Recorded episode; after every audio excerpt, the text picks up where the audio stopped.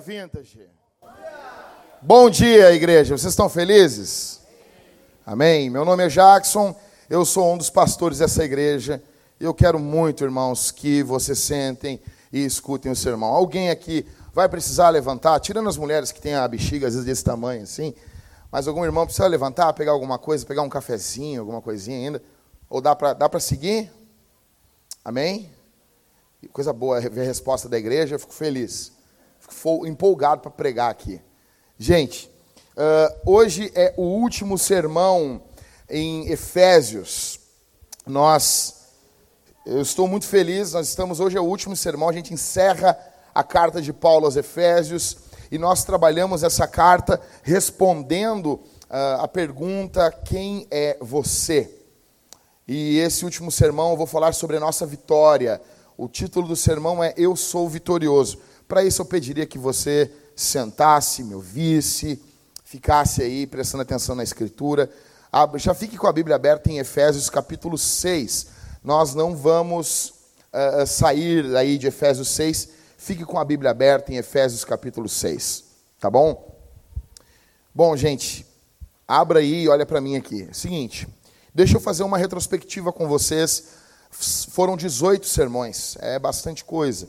Tá? Uh, no dia 13 de janeiro desse ano, o segundo culto desse ano, segundo culto desse ano, eu preguei para vocês um sermão intitulado Eu Sou. Uma pergunta, eu sou, e havia ali né, uma linha, um pontilhado para nós preenchermos.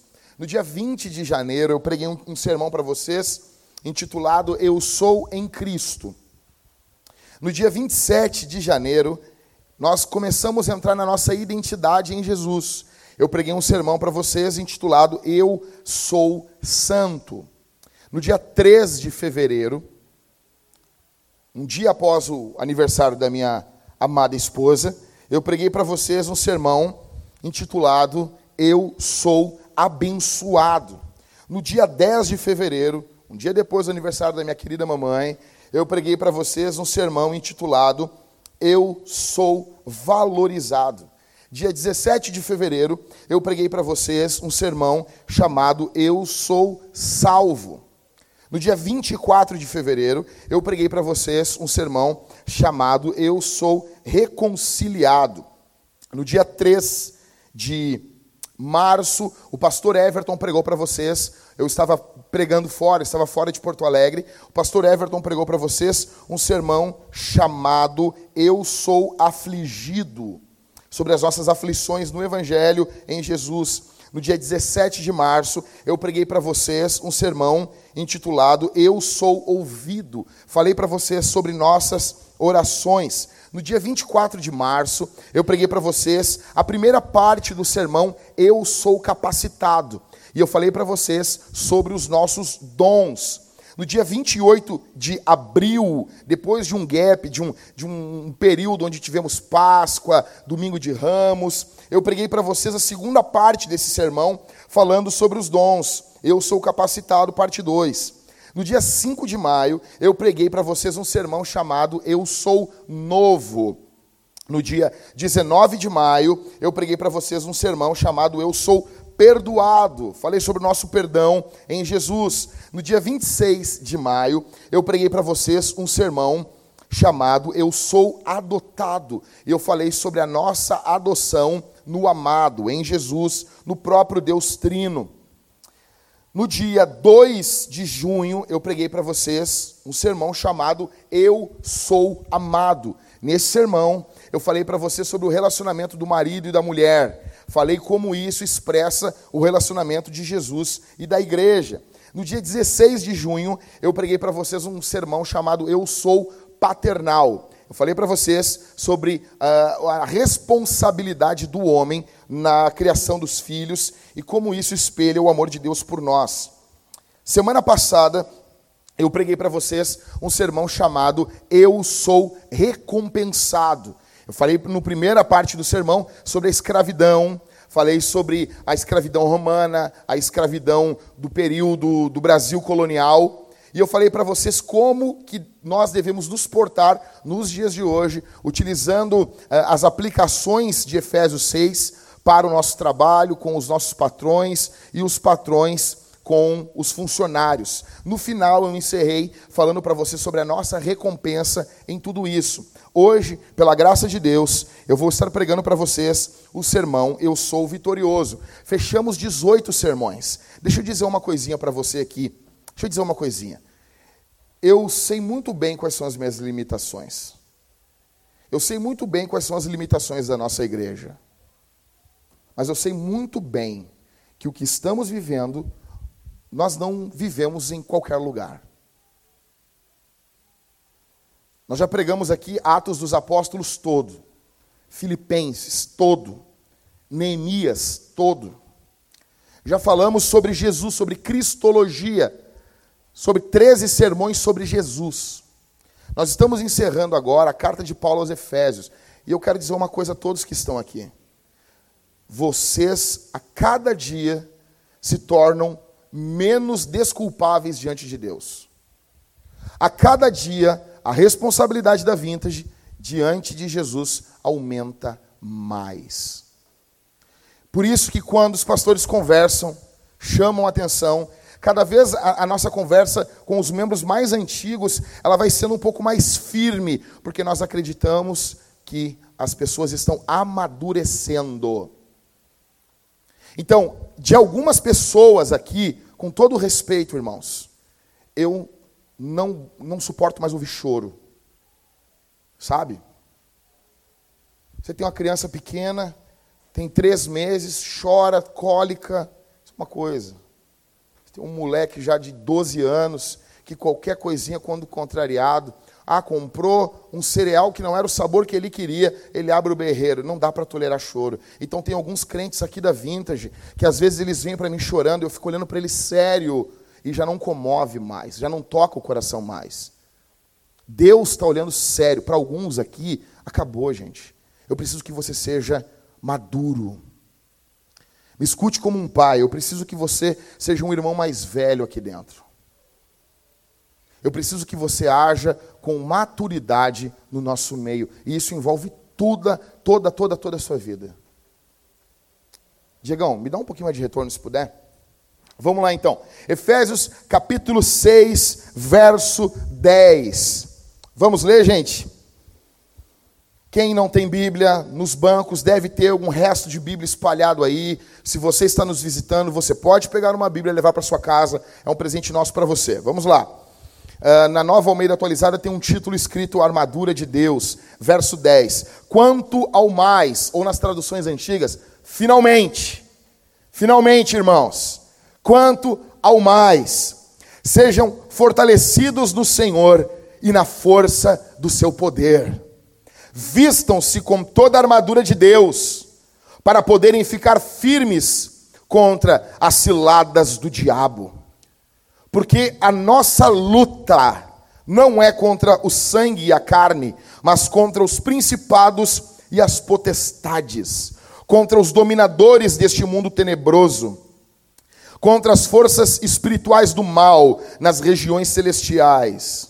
Por isso, peguem toda a armadura de Deus, para que vocês possam resistir no dia mal e depois de terem vencido tudo, permanecer inabaláveis. Verso 14. Portanto, fiquem firmes, cingindo-se com a verdade e vestindo a couraça da justiça. Tenham os pés calçados com a preparação do evangelho da paz, segurando sempre o escudo da fé, com o qual poderão apagar todos os dardos inflamados do maligno. Usem também o capacete da salvação e a espada do Espírito, que é a palavra de Deus. Orem em todo tempo no Espírito, com todo tipo de oração e súplica, e para isto vigiem com toda perseverança e súplica por todos os santos. E orem também por mim, para que no abrir da minha boca me seja dada a palavra, para com ousadia tornar conhecido o mistério do Evangelho, pelo qual sou embaixador em cadeias, para que em Cristo, Rodrigo, olha só, eu seja ousado para falar como me cumpre fazer. Verso 21 agora, as saudações do velho apóstolo. E para que saibam como estou e o que estou fazendo, Tíquico, o irmão amado e fiel ministro do Senhor, lhes dará todas as informações. Eu o estou enviando a vocês com esta finalidade, para que conheçam a nossa situação e para que ele console o coração de vocês. Agora, as bênçãos que o apóstolo ora pela igreja: paz seja com os irmãos e amor com fé, da parte de Deus Pai e do Senhor Jesus Cristo. A graça esteja com todos os que amam sinceramente o nosso Senhor Jesus Cristo. Ele está encerrando a carta, ele está encerrando, então ele diz: finalmente. Você imagina a pessoa indo embora e ela dando o seu último recado. Ele quer que isso fique gravado no coração deles. Eu pergunto para vocês aqui, essa manhã, qual foi a última vez que você foi atacado? Que você sofreu um ataque do diabo? Qual foi a última vez que você foi atacado? Talvez foi no campo emocional. Talvez algumas pessoas podem ter tido uma doença lançada pelo diabo, porque a Bíblia diz que isso existe. Em Lucas capítulo 13, tem uma mulher curvada, possessa por demônios. Talvez você sofreu, recebeu, teve uma doença causada por um espírito maligno. Alguns vão dizer: não, mas eu sou crente. Não acontece isso. Jesus diz que aquela mulher que estava encurvada, ela era uma filha de Abraão, linguagem para crente. Era uma filha de Abraão, era do povo de Deus. Divórcio, brigas, desgastes intermináveis. O complicado é que quando muitas coisas ocorrem, muitos culpam Deus e colocam a culpa em Deus. Muitos, infelizmente, ignoram a existência do diabo. E isso é fruto de vaidade e orgulho. Quando eu vejo, irmãos, tudo bem, nós podemos sacar aquelas declarações bombásticas do Lutero, falando que o diabo é um cachorro na coleira de Deus, ok, mas o próprio diabo, ele é retratado na Escritura como um dragão, ou seja, você não zomba na cara de um dragão. A figura, ela é uma figura para causar uma certa, receba isso com entre aspas gigante, uma reverência, um respeito. Você não entra num ringue contra o Mike Tyson fazendo piada da cara dele. É coisa ridícula, o Tyson, essa tatuagem que tu tem na cara aí. Ele vai te deixar uma tatuagem no olho. Você não faz isso. E muitos ignoram, muitos lidam com o diabo não como os apóstolos lidavam. Você nota que Paulo fala aos Tessalonicenses que ele não pôde ir pregar porque o diabo o impediu. Quando que você vê cristãos hoje falando isso? Eu sei que é complicado você dar mais poder para o diabo do que ele tem, é óbvio, mas é complicado quando você ignora a existência do diabo. Isso é fruto de ignorância, vaidade, orgulho.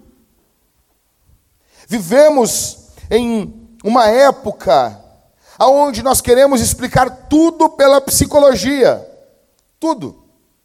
Nós queremos explicar tudo com base nas ciências sociais. Nós temos uma explicação para tudo. Para tudo. Nós queremos explicar uma resistência sobrenatural. Nós queremos explicar fenômenos espirituais utilizando a psiquiatria. Isso é fruto de incredulidade.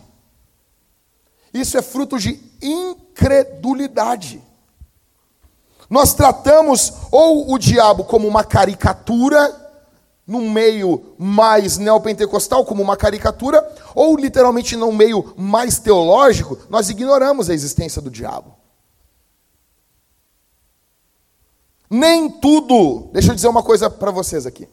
Nem tudo que acontece na sua vida é da vontade de Deus. Mas que isso, mas Deus é soberano? Claro que é soberano. Claro que é soberano. A vontade de Deus é quebrada a todo momento. Deus tem vontade que as pessoas adulterem? Não tem. a vontade preceptiva de Deus, de preceito. Deus, a vontade de Deus está nos seus mandamentos. Deus quer que o homem seja fiel. Quantos adultérios ocorrem? Isso é da vontade de Deus? Claro que não é da vontade de Deus. Deus não quer que socorra. A vontade de Deus vai sendo quebrada. Vai ter um limite. Deus vai dando corda, vai dando corda, vai dando corda, até que dá um limite. Existe algo que a Bíblia chama de vontade de prazer de Deus. Deus tem prazer e, de, e tem coisas que Deus não tem prazer. Existem muitas coisas que, se não entendermos a vontade decretiva, os decretos de Deus, e a vontade preceptiva, os preceitos de Deus, nós vamos colocar os atos do diabo na conta de Deus. Essa aqui é a última palavra de Deus através de Paulo na Bíblia sobre Satanás e os demônios. O livro fala de diversos temas. Escute isso. Efésios fala de diversos temas. Fala sobre filiação, adoção, marido e mulher, fala sobre enchimento do espírito, mas se você ignorar a luta espiritual contra os demônios e o diabo, se você ignorar, tudo isso vai infectar e afetar tudo o que Deus construiu na tua vida e na nossa igreja. Paulo, ele fala isso por último, porque ele sabe que se isso for ignorado, todo o resto não vai ter poder. O apóstolo Paulo mesmo disse que para alguns a graça se tornou vã, sem peso, sem importância. Então vamos lá. Primeira coisa que devemos fazer aqui, você pode anotar, deve anotar e levar isso para casa. Em primeiro lugar, conheça o seu inimigo. Conheça o seu inimigo. Verso 12: Porque a nossa luta não é contra o sangue e a carne, mas contra os principados e as potestades contra os dominadores deste mundo tenebroso, contra as forças espirituais do mal nas regiões celestiais. Escute isso. Nós estamos em uma guerra. O diabo odeia a igreja. Por que o diabo odeia a igreja? Porque a igreja expressa a glória de Deus ao mundo. Como o diabo odeia Deus, o diabo odeia tudo aquilo que expressa, espelha Deus. Há uma batalha enorme de Deus, do povo de Deus, contra o império das trevas. É a mesma coisa, você não consegue bater no irmão mais velho, no pai, então você vai lá e bate no filho. O que Paulo está dizendo, está nos falando que existe uma luta. Jesus nos ama, Jesus ama o seu povo, o diabo nos odeia, é uma guerra. Nós vivemos hoje em dia em uma cultura terapêutica, gente, onde tudo é reduzido a um coach, um treinador, que vai lhe dar algumas chaves para você viver bem, vai lhe dar alguns princípios, umas ideias, e algumas ideias são até boas, mas nós reduzimos tudo tudo da vida, alguns pequenos truques. E alguns vêm aqui na Vintage e querem, estão sempre esperando o momento que eu vou tirar um truque, um coelho teológico da, car da, da cartola. Ei, não! Nós estamos em uma batalha, em uma guerra. Quanto mais perto você chegar de Jesus, mais guerra vai haver, maior resistência o diabo fará contra você. Se está fácil, é porque está errado. Se você não tem nenhuma resistência diabólica, saiba, você está vivendo de forma errada. Se o diabo não está tramando matar a tua vida, destruir você, você está fazendo algo errado. Algo completamente errado. Entenda, o apóstolo Paulo está nos dizendo que as pessoas não são nossas inimigas. Satanás e os demônios são os nossos inimigos. Gente, gente, os não cristãos, eles são cativos do diabo. Nós somos do exército de Deus.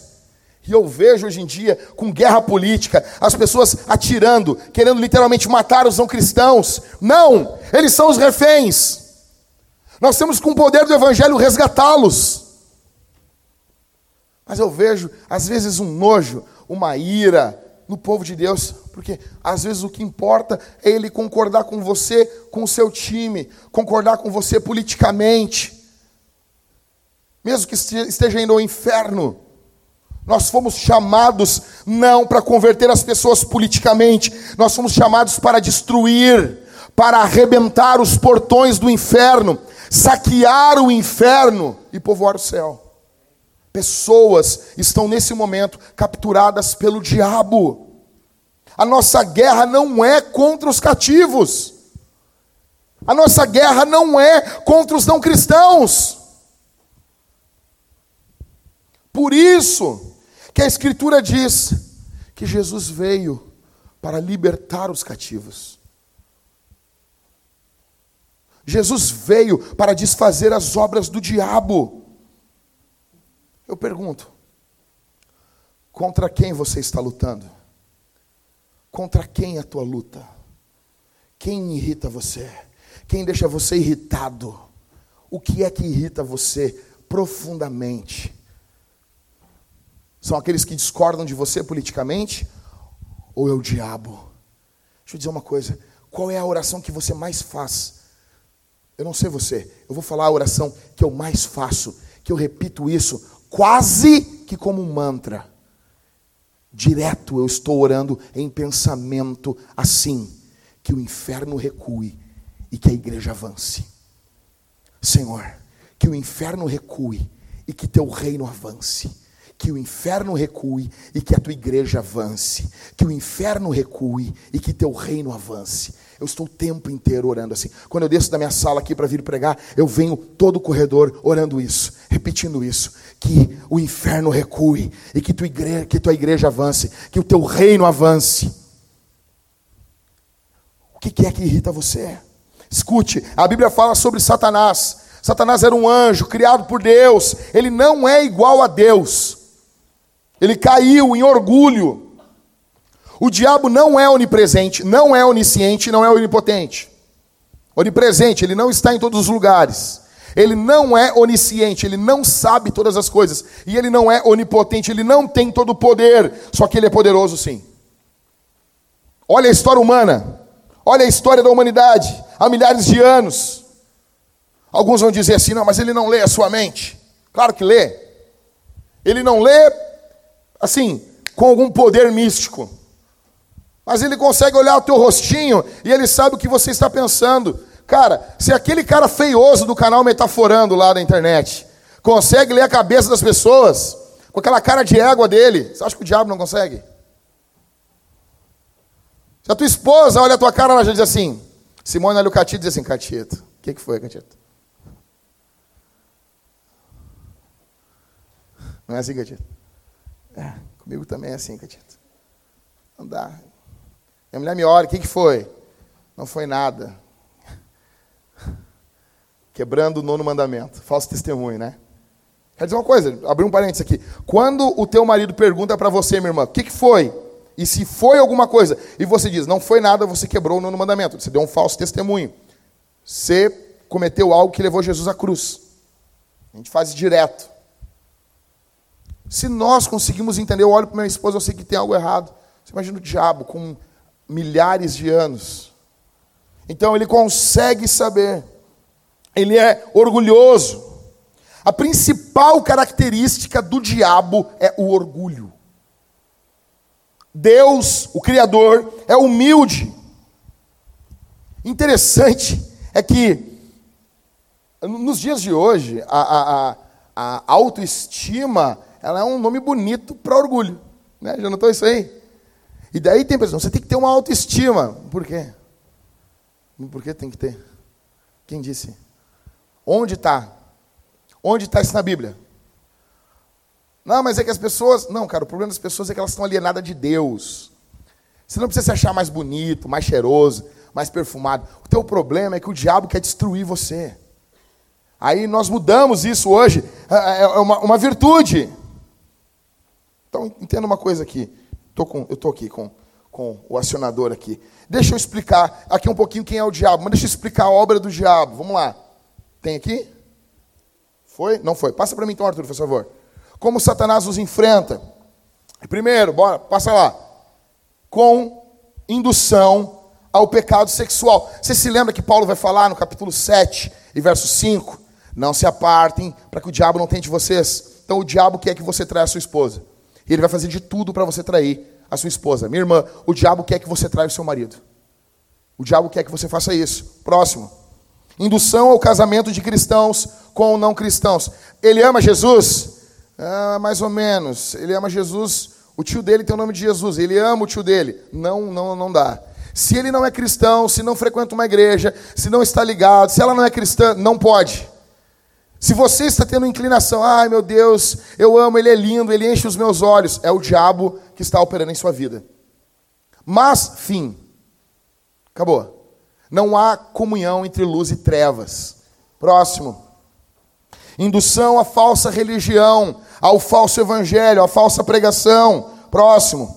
Indução, indução ao rancor, à amargura, caindo nas ciladas do diabo. Próximo indução à insensatez e à embriaguez. Capítulo 5, Paulo trata isso. É uma obra da carne impulsionada pelo diabo. Indução à fofoca e ao ócio. Paulo trata isso para Timóteo. E ele fala sobre as mulherzinhas que são fofoqueiras, que dão lugar ao diabo. Amor ao dinheiro. 1 Timóteo, próximo.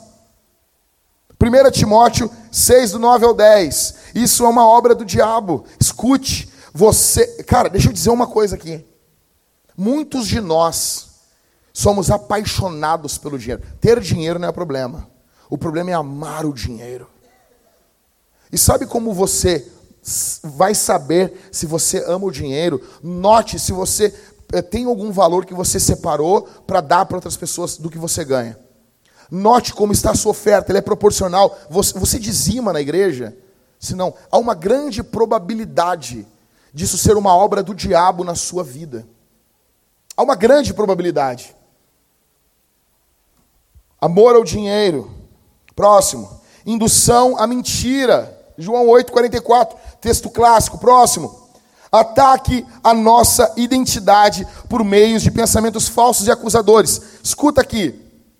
Primeiro Crônicas, capítulo 21, verso 1, está falando, se não me engano, é do texto quando Satanás, ele incita Davi a fazer o censo.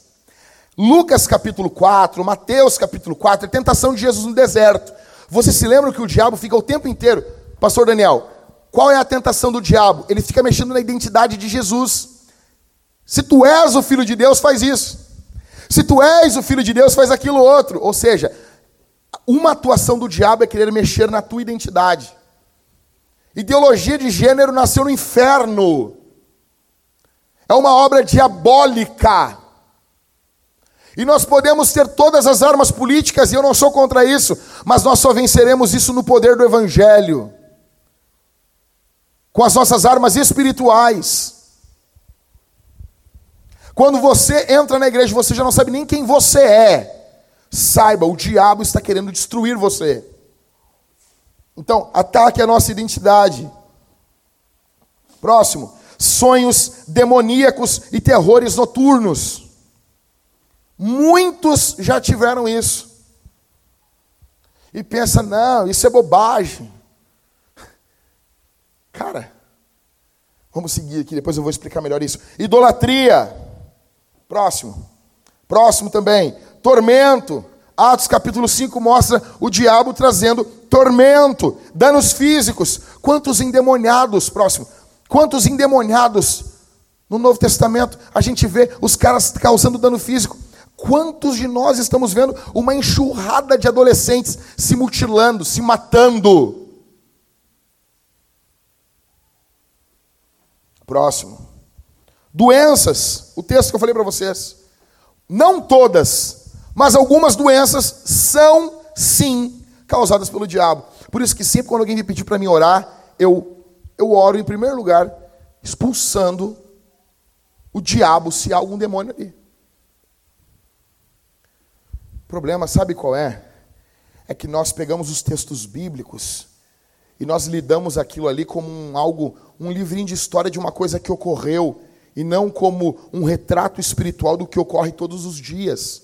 O fruto disso, o problema não é a Bíblia, o problema é a tua incredulidade, você não crê. E você ama pregador que, que relativiza o texto bíblico. Grita só a escritura, mas nunca fala sobre esse tipo de coisa. Doenças. Próximo. Orgulho sobre jovens pastores. Cara, cara. 1 Timóteo 3,6, quando Paulo fala para não colocar neófitos como pastores, para que não caiam na condenação de quem? Do diabo. Nota uma coisa, cara, você já notou isso?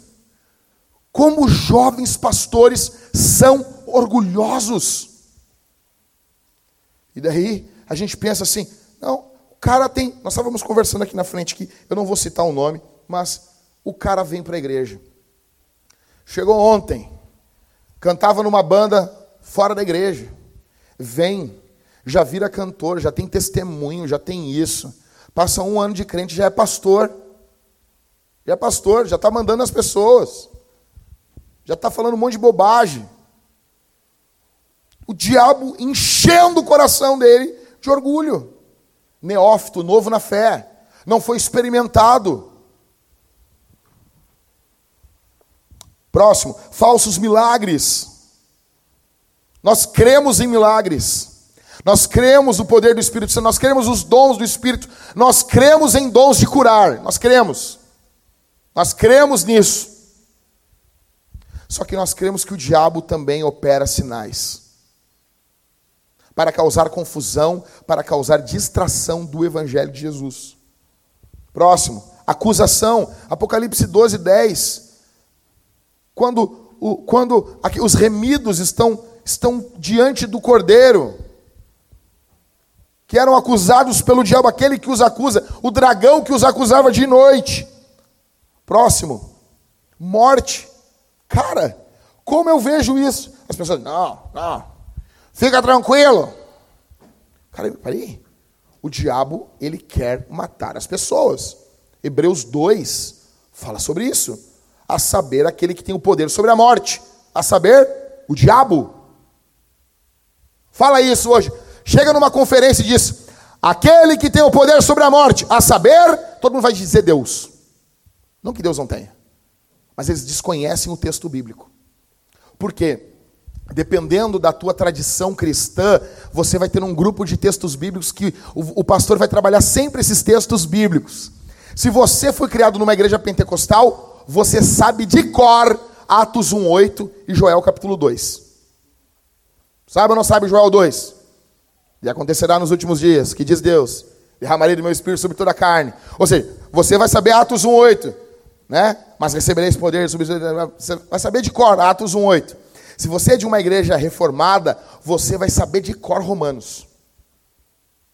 Os pastores, volta e meia, cita Romanos para alguma coisa. Volta e meia, pegam Romanos nos peitos. Volta e meia é Romanos. É Romanos. Então, igreja reformada, os escritos de Paulo, igreja pentecostal, os escritos de Lucas. Cara, nós precisamos de tudo. De tudo. A Bíblia diz, apresenta o diabo como tendo poder sobre a morte. Obrigado, Arthur. Ele vai querer dominar a tua mente. Note isso. Escute isso. O diabo fez isso com Adão. Ele tentou dominar a mente de Adão. Já notou isso no Éden? O que, que ele faz? Não, quando você pegar comer, você vai ser feliz, tu vai conhecer, tu vai ser como Deus, vai conhecer o bem e o mal. Peraí, Deus já não tinha dito para ele, Arthur, que ele era a imagem de Deus, ele já era como Deus. Mas o diabo colocou dentro do coração de Adão uma ideia que ele não era. Ou seja, o, o, grande X da questão da queda foi uma luta pela identidade. Por quem eu sou? Quem eu sou? E essa tentação no Éden, o diabo tentou repetir com Jesus: se tu és o filho de Deus, faz isso. Se tu és o filho de Deus, faz aquilo. Tentando mexer com a identidade. Nota uma coisa, olha para mim aqui. Força a cabeça. Presta atenção, esquece um pouquinho se tu deixou ligado uh, o fogão, fica tranquilo. Essa hora já não tem mais salvação. Tá? Faz que nem minha esposa. Eu, sou, eu, eu, tô, eu tô na Antártida. Ela diz, mas eu acho que eu deixei ligado. Eu volto. Para. Não devia ter falado isso, né? Agora, agora que as irmãs não vão prestar atenção mais sermão. Mateus capítulo 3, olha para mim aqui. Deus Pai diz: Esse é o meu filho amado em quem me comprazo. Identidade. Mateus capítulo 4, o diabo fica perguntando: se tu és o filho de Deus, ou seja, Deus disse uma coisa, o diabo está querendo dizer outra. A questão é em quem nós confiamos, a questão é em quem está nossa mente. E às vezes o diabo vai usar muitas pessoas para querer mexer na tua identidade, em quem você é. Nós precisamos, como que eu luto com isso? Nós precisamos estar saturados de Bíblia mergulhados em Bíblia. Deixa eu dizer uma coisa para você: se você não está mergulhado na Bíblia, você é uma presa fácil. Com certeza, em algum grau, o diabo já está manipulando a tua mente. Enquanto você ouve o sermão aqui, enquanto você está me ouvindo, o diabo está querendo manipular a tua mente, para que você não creia na palavra de Deus, para que você creia no que o vovô disse, no que a vovó no que o amigo, no que o chefe disse, para que a tua confiança não seja em Deus. Resista em nome de Jesus.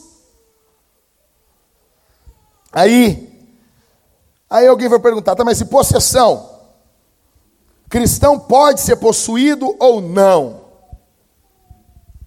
Eu digo que de forma geral, não, não pode.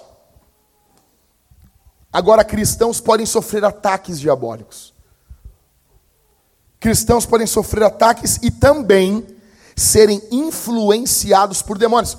Porque Paulo escreve aos Tessalonicenses: não deis lugar ao diabo. Ele está falando para a igreja. Ele não está falando para o não cristão. Porque nós damos lugar ao diabo, sim. Nós somos, às vezes, influenciados pelo diabo, sim. Nós somos, às vezes, atormentados pelo diabo, sim. O problema é que assim, quando tu vê um cristão falando que o crente pode ser possuído, é que assim, sejamos sinceros, a palavra possuir no grego, ela é uma palavra complicada de tradução. Ela é uma palavra complicada para explicar. Então, não saia tocando pedra em todo mundo que discorda dessa questão. Cristãos não são possessos, o diabo não toma conta, não toma o controle da vida dele, mas o diabo influencia, ataca, envia pensamentos. Muitos tratam o diabo como Deus e outros ignoram ele. São os extremos. Deixa eu dizer uma coisa aqui. O diabo quer muito aqui. Um dos planos do diabo é que você pense que lutar contra ele é algo primitivo. Você saia daqui pensando, não, isso aí é coisa de povos antigos, pastor Marco. Isso aí é coisa dos povos antigos que acreditavam que haviam demônios. Isso aí é coisa de gente primitiva que você se ache muito. Ou seja, você está agindo que nem o diabo, você está agindo de forma orgulhosa. Agora, nota uma coisa, verso 12. A Bíblia diz: Porque a nossa luta. Vou ler de novo. Porque a nossa. A nossa. Você está lutando contra o diabo. Porque Paulo está dizendo aqui que a igreja está. Você está lutando contra o diabo, contra os demônios. Você está lutando contra o reino das trevas. Nota uma coisa: lutar é algo exaustivo. Você vai cansar. Cara, eu comecei a fazer boxe. Tá? Então, eu tô pesado, e comecei a dar um. Cara, deixa eu dizer uma coisa aqui para vocês. Só para ficar com a mão levantada. Os não, vocês nunca viram uma luta de boxe? Quanto que é um round? É três minutos. Três minutos. Os lutadores mais tops do mundo. Eu usei a palavra top, eu não acredito. Os lutadores mais casca-grossa. Não, eu não acredito que eu usei essa palavra. Agora foi. Acabou. Acabou. Acabou, acabou minha vida. Deu. O diabo me ganhou. Os lutadores mais profissionais do mundo, eles. O, o, o tempo máximo de uma, de uma luta, de um round, é de três minutos. Três minutos. E o máximo é 12 rounds. Com vários intervalos. Três intervalos. Três minutos, intervalo. Cara, deixa eu dizer uma coisa.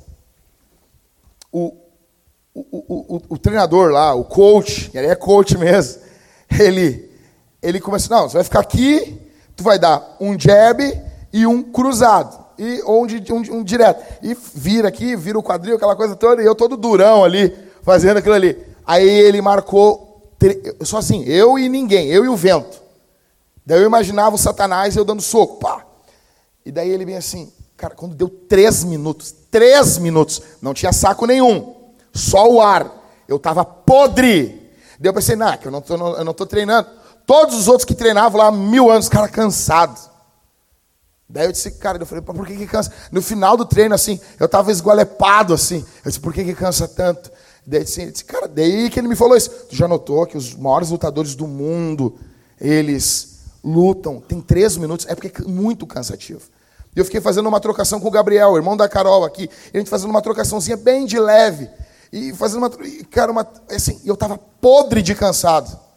O Gabriel, que é um guri, um piá, estava cansado, botando a língua para fora. Você imagina isso? É uma luta. Paulo está dizendo aqui que luta, nós estamos lutando contra o diabo. Você vai se desgastar. Se você não está se desgastando, algo está errado. Se você não cansa na obra de Deus, tem algo errado. Se você não cansa, nota uma coisa: nós estamos plantando igrejas, nós queremos enviar missionários, nós queremos treinar líderes, nós queremos que a igreja avance, nós queremos viver de uma forma onde os membros frutifiquem. Nós precisamos dar frutos, senão o Senhor vai arrancar e nos jogar no fogo. Uma igreja que não dá fruto, um cristão que não dá fruto, ele é cortado e lançado fora. Você tem noção disso? Que você tem que dar fruto. Você tem que dar fruto. Cara, deixa eu dizer uma coisa aqui, e eu vou abrir o peito para os membros aqui da Vintage. Às vezes, gente, eu tenho a impressão que alguns membros aqui não estão nem aí para a batalha espiritual que nós estamos vivendo. Qual foi a última vez que você jejuou com a igreja na sexta-feira? Você não jejua, cara. Você não ora. Você não lê a escritura, você não clama, você não se importa. Sabe? É mais ou menos assim, nós estamos em uma guerra. Paulo está dizendo, nós estamos em uma guerra. E você está brincando com o ioiô no meio do tiroteio. Você não morreu até agora. O diabo vai matar você. Você não está, você não, Paulo disse, tomem, peguem toda a armadura de Deus. Você não está com a armadura de Deus. É uma questão de tempo. Escute isso. E o que mais me dói é que isso ocorre, e quando ocorre, as pessoas nem se lembram. Isso vai ocorrer com alguns aqui da Vintage, membros da igreja. Isso vai ocorrer com alguns de vocês. Não estou me referindo a nenhum visitante, porque eu não sou pastor de vocês. Estou me referindo aos membros da Vintage. Você que não ora, não jejua, você não dobra o seu joelho, você não clama ao Senhor, você, você não está coberto com o poder do sangue de Jesus. Você vai ser morto, você vai ser destruído. Você acha que você vai se livrar com a sua. Não, é, eu sei, eu sei me livrar. O diabo é muito mais esperto do que você, rapaz. O diabo vai comer você vivo. O diabo vai destruir você. Você é um molequinho brincando de igreja. Você, minha irmã, que está me ouvindo aqui, causando caos dentro do casamento. É uma mulher problema, brincando de discutir dentro do casamento. O diabo vai destruir você, vai destruir seus filhos, vai destruir sua vida. Nós estamos em uma guerra. Nós estamos em uma guerra. Em primeiro lugar, conheça o seu inimigo. Em segundo, em segundo, conheça o seu rei. Segundo lugar, não, ainda não é ainda, Arthur. Obrigado. Conheça o seu rei, verso 10. Quanto ao mais, sejam fortalecidos em quem? Em quem? No Senhor e na força do seu. Para quem você luta? Você luta contra o diabo, ok? Mas para quem você luta? Você luta para Jesus. Você luta no exército de Jesus. Ei, escute, escute isso. Você que congrega aqui, aqui é a sua igreja. Esse aqui é o seu manual, esse aqui é o seu livro. Aqui estão os pastores, aqui está o exército. Aqui está o campo de batalha. O mundo aí é o campo onde nós saímos fazendo missão. Nós estamos em uma guerra. Estamos lutando para Jesus. Somos seus soldados. Trabalhamos para um glorioso, majestoso, magnífico rei. Ele nos chama, nos capacita. Por isso que Paulo deixa claro que nós precisamos ser fortalecidos por Jesus. Você não tem, cara, olha aqui. Eu não falei para vocês sobre que devemos amar nossas esposas, cuidar nossos filhos. Antes de chegar aqui, Paulo não falou um monte de vezes isso. Mulheres se submetam aos seus maridos. Maridos amem as vossas mulheres eduquem os vossos filhos, façam isso, aquilo, aquilo, aquilo outro. Nós não podemos amar nossas esposas, filhos, se doar pela igreja, pregar, orar, contribuir, avançar, criar os nossos filhos, sem o poder de Jesus. Por isso que Paulo está dizendo, finalmente, irmãos, se fortaleçam, sejam fortalecidos em Jesus, no Senhor, é Kyrios aqui o grego, se fortaleçam em Jesus, no Senhor. Jesus nos chama, Ele chama a vintage. Cara, deixa eu dizer uma coisa: se você crê que a pregação do Evangelho é Deus falando, eu, então escuta isso aqui, quase como um assim diz o Senhor. Deus está nos chamando para sermos cheios do Espírito Santo. Deus está nos chamando, Deus está chamando a nossa igreja para sermos cheios do Espírito Santo. Deus, escute isso, vou falar de novo. Deus, eu creio que eu estou falando isso no Espírito. Deus está nos chamando para sermos cheios do Espírito Santo. Jesus, Jesus foi cheio do Espírito. Lucas capítulo 4, Lucas capítulo 5, e Jesus cheio do Espírito, e Jesus, o Espírito estava sobre ele para curar, o Espírito Santo estava sobre ele para, para salvar, o Espírito, e Jesus cheio do Espírito Santo foi para Galiléia e Jesus, Jesus cheio do Espírito, se Deus, Deus quando veio ao mundo, em carne, ele precisava ser cheio do Espírito para lutar contra o diabo, quem você pensa que é, molequinho safado, para viver uma vida lá vontade.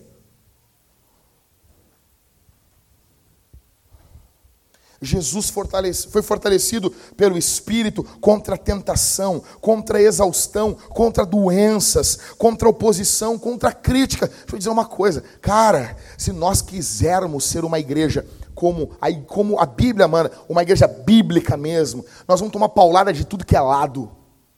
Alguns vão achar nós muito pentecostais. Outros vão achar nós muito teológicos. Nós vamos tomar paulada de tudo que é lado. Nós, nós temos que estar cheios do Espírito para aguentar isso. Nós precisamos ser cheios de Deus. Existe uma oposição ferrenha e nós precisamos estar fortalecidos na força do Senhor. Eu pergunto: você está cheio de Deus? Fala. Você está cheio de Deus? Você, como foi, como, como que você acordou hoje? Você tirou um pouquinho, um tempinho de oração e disse, Senhor, Senhor, hoje é domingo, hoje é o dia do Senhor. Fala comigo, Senhor. Usa o pastor, quando eu tiver, quando eu comer e beber da tua carne, do teu sangue, me fortalece. Eu quero cantar o teu nome. Tem vibração em você, tem vida em você. Oh não, tem desânimo, prostração. Como dizia Lutero, todo desânimo é diabólico. Todo desânimo é diabólico. Você lê a Escritura. Deixa eu dizer uma coisa aqui. Você talvez não ora como devia. Aqui ninguém ora como devia. Mas eu pergunto para você uma coisa. Não é se você orou. Não quero saber isso. Esquece essa minha pergunta. A minha pergunta é: e você? Tem, você tem vontade de orar? Isso aqui é o principal. Você tem vontade de orar? Não tenho. Mas assim, eu tenho uma outra pergunta, então esquece essa pergunta. Você tem vontade de ter vontade de orar? Você pede assim, Senhor, eu quero ser um homem de Deus. Eu quero. Você, você lê a Escritura? Você lê o Evangelho? Você está procurando para entender o que é. Cara, deixa eu dizer uma coisa: a Bíblia é fenomenal. Se você não acha ela fenomenal, é porque tu é burro. É porque tu é burro. É a mesma coisa. O cara vai ver o filme. Deixa eu dizer com todo respeito: eu não tenho nada que ver, tá? Mas para mim, como Jackson, esquece que eu sou pastor. Para mim, quem não gosta do filme A Origem é burro. Não gosta do filme, não entendeu. Não entendeu. Não entendeu o sonho dentro do sonho. Entendeu? Se tu achou Matrix complicado, a origem é, é, é quatro Matrix dentro da Matrix. O filme é fenomenal. Tu entendeu, Jackson? Eu acho que não, mas eu gostei. Aí quando eu vejo os caras, não, não, não gostei. Não gostei isso aí. É ruim. É, é ruim. Cara, você, você tem que desconfiar de quem não gosta da origem. Os caras não, os caras não, não quero na minha casa. É a mesma coisa. O cara diz, ah, cara, eu acho a Bíblia chata. Eu digo assim, é burro. Olha o cara, gente fina, a, a Bíblia é chata, é burro. Bah, cara, cara, que cara burro, meu. Cara burro, meu. O cara é um jumento, cara. O cara é Bíblia. Cara, como é que o cara lê juízes e acha aquilo chato? O cara não lê, o cara é burro. O cara, o cara vai ler, o cara gagueja, o cara atropela as vírgulas, o cara não sabe. Daí é óbvio, cara. Daí nada é bom. Aí é só Zezé de Camargo cantando. Dia que eu saí de casa. Isso é legal. Três acordes, a música toda. Ah, que vontade de chorar. É claro. Cara, Pergunto para você: você lê escritura? Você pensa assim, cara, a gente está entrando amanhã em julho. Cara, eu já estou assim, meu Deus, chega setembro, vai chegar setembro, vai, quando chegar setembro, eu vou olhar para minha esposa assim, nós vamos ler que tradução ano que vem. Aí nós já vamos sair para Porto Alegre, catando Bíblia, comprando, vai ser uma loucura próximo ano, o próximo ano nós vamos ler NVI, vai ser demais, vamos ler uma outra tradução, vai ser demais, eu quero ler a Bíblia. Você, você tem isso dentro de você? A Escritura, a palavra de Deus, ou não? ou não. Você está atualizado de tudo, de tudo da vida, tudo, tudo, tudo, tudo, tudo. Mas a Bíblia, você não tem, tem prazer. O diabo vai destruir você. O diabo vai comer você no café da manhã, vai botar você no meio de um pão, assim, no inferno, o pão que o diabo amassou, e vai comer, vai destruir você. Você, você, você sente, você, eu pergunto aqui, para alguns irmãos aqui, e eu creio que Deus está chamando alguns, você sente uma autoridade para evangelizar? Alguns irmãos aqui têm sentido isso. Uma autoridade espiritual para evangelizar. Deus está chamando alguns irmãos aqui. Deus está chamando alguns homens e mulheres aqui na nossa igreja para evangelizarem, abrirem a boca e com o poder do evangelho, como diz o reverendo Hernandes Dias Lopes, que é meu presbiteriano preferido, ele diz assim: não basta nós falarmos a palavra de Deus, nós temos que ser boca de Deus. Você não adianta você falar o evangelho, a, a, montar um sermão é a coisa mais barbada que tem. Ah, eu queria saber pregar. Isso não é um problema, rapaz. Te ensino a fazer um esboço, meia boca ali e pregar. Isso não é difícil. Agora você falar a palavra de Deus cheio do Espírito Santo. Deus está chamando algumas pessoas aqui para isso. Você sente uma autoridade para expulsar demônios. Alguns irmãos aqui já tiveram. Você, você, tá achando, você acha que é da sua cabeça? Você está conversando com algum familiar e ocorre algo e você tem uma impressão inabalável interna que aquela pessoa está debaixo de influência diabólica. Já aconteceu isso aqui? No trabalho, na rua. E você tem um primeiro impulso de eu vou, orar por isso. E você não ora, você está com o freio de mão puxado, você tem medo de ser considerado um louco. Deus está chamando alguns homens aqui na nossa igreja, algumas mulheres aqui na nossa igreja, para tomarem uma posição diante do diabo e do império das trevas. Seja fortalecido.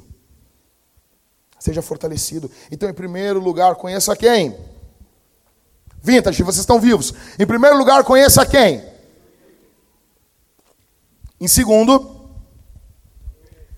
Em segundo. Hã? Amém.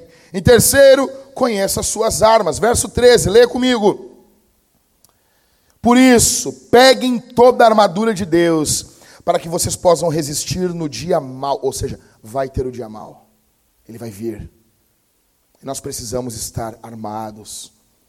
e depois de terem vencido tudo, permanecer inabaláveis. Gente, deixa eu dizer uma coisa para você aqui. Você não veio para um culto, você veio para uma guerra. Você não veio para um culto. Você não veio aqui. Ah, não, não. Não, fulaninho, não, vamos lá, depois nós vamos sair para comer. não, não, não, não, não, não, não. Não, não, não. Se você não estiver em Deus, você nem termina o culto aqui. Você tem noção disso? Você tem noção disso? Você viu para uma guerra, eu pergunto: quais são as suas armas? Quais são? Olha o que Paulo diz. Por isso, peguem toda, não basta pegar algumas, peguem toda a armadura de Deus. Quem está falando isso aqui não é o, o louco da, das visões celular, não, não é isso. Não é os apóstolos modernos, não, não é isso. É Paulo, cara. Peguem toda a armadura de Deus. Ah, mas o teólogo falou que. Esquece o que esse teólogo falou. Fica com a Bíblia. Peguem toda a armadura de Deus, para que vocês possam resistir no dia mal e depois de terem vencido tudo, permanecerem inabaláveis. Não adianta vencer e terminar esgolepado. Tem que vencer e estar tá inabalável, firme. Precisamos resistir. Cara, olhe como Jesus resistiu o diabo no deserto. Aí tem muita discussão. Aí, quando fala da armadura de Deus, os caras vão discutir. Cada um fala uma coisa. Se cada um fala uma coisa, eu vou falar uma também. Tá bom? Bora lá, Arthur. Conheça as suas armas. Primeiro, cingindo-se, verso 14: cingindo-se com a verdade. É, é, é, um, é um. Esse cingindo é algo que prendia a roupa. É tipo um cinto. É tipo um cinto. Então tu usa um cinto da verdade. Quase que o, a corda da Mulher Maravilha. Que ela colocava lá os caras. Ou seja, por que, que nós temos que nos cingir com a verdade? Porque a Bíblia diz que o diabo é mentiroso, é o pai da mentira. O diabo vai querer que você viva na mentira. O diabo vai querer que você tenha uma vida escondida, que você tenha uma vida dupla. O diabo vai querer isso para você. O diabo vai querer que você viva uma vida mentirosa. Satanás vai mentir para você. Escute, o diabo vai mentir para nós. Satanás mente o tempo todo. Note, note isso, a quantidade de falsos pastores do Brasil.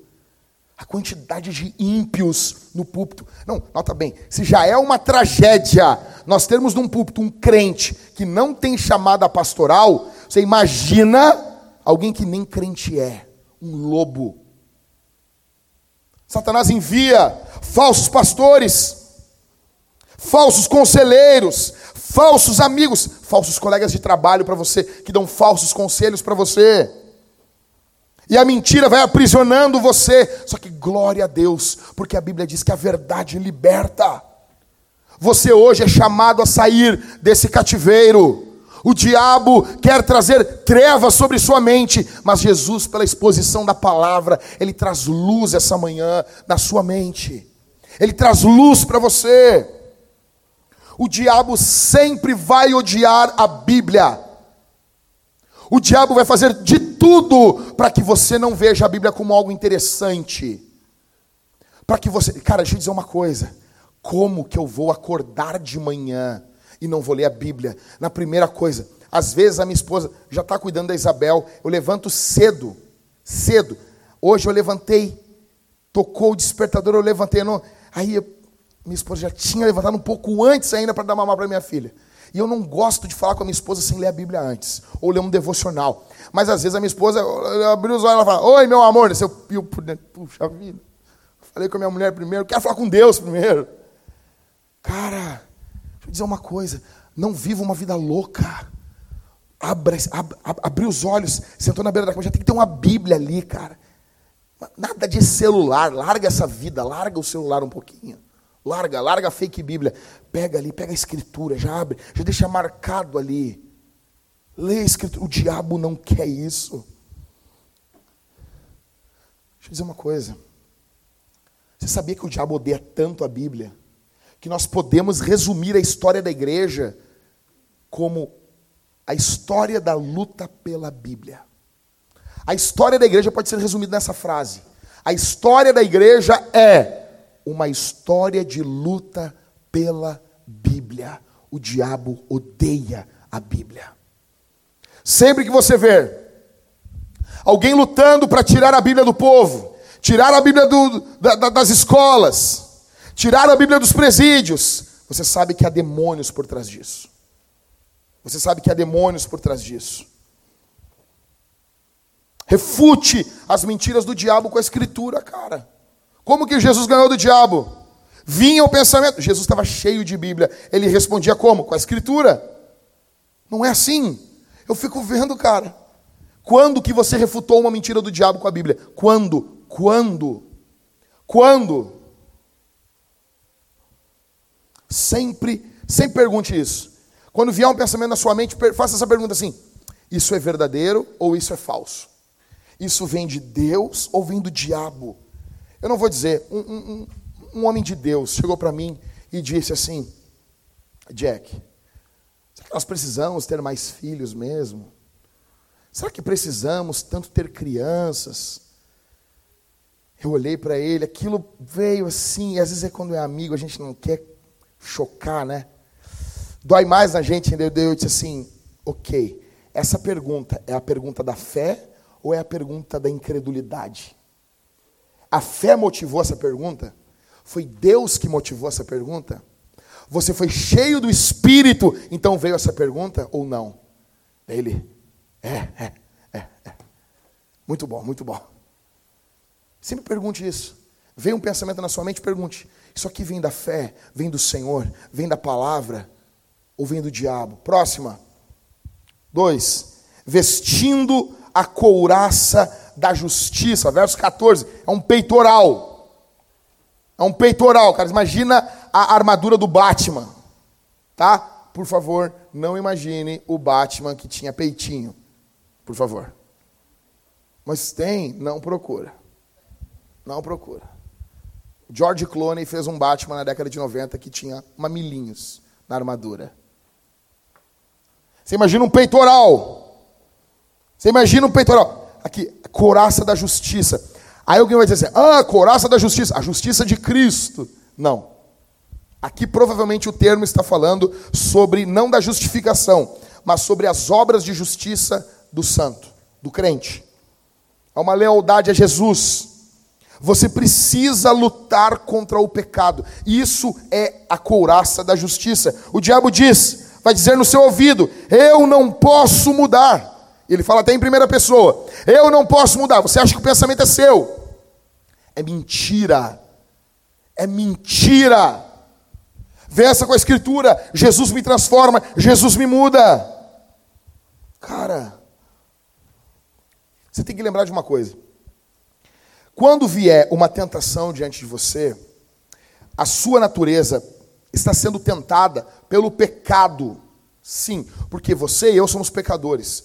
Mas por trás da tentação pode haver, sim, uma atuação diabólica, como ocorreu com Jesus. Tem um conhecido meu, ele conta que ele, ele vivia na prostituição. Nós cremos na igreja que prostituição não é só quem vende o corpo, é quem está praticando sexo antes do casamento. Isso é prostituição e ele não era crente, vivia na prostituição. Quando ele veio para Jesus, o diabo vivia falando na mente dele: Eu vou te derrubar, eu vou te derrubar, eu vou te derrubar. E um dia ele saiu com uma moça, não cristã. Foram para um motel. Depois que terminaram o ato sexual, ela ainda deitada com ele, ela foi possessa por um espírito diabólico e começou a rir escancaradamente. Quando ele empurrou ela, ela saiu, ela disse a seguinte frase: Eu não disse que eu iria te derrubar? Nós não estamos brincando de igreja. Você não está aqui brincando de evangelho. Couraça da justiça. Eu pergunto, você abusa do perdão de Jesus? Pedir perdão para você, como diz o cantor Vitorino Silva, é algo fácil.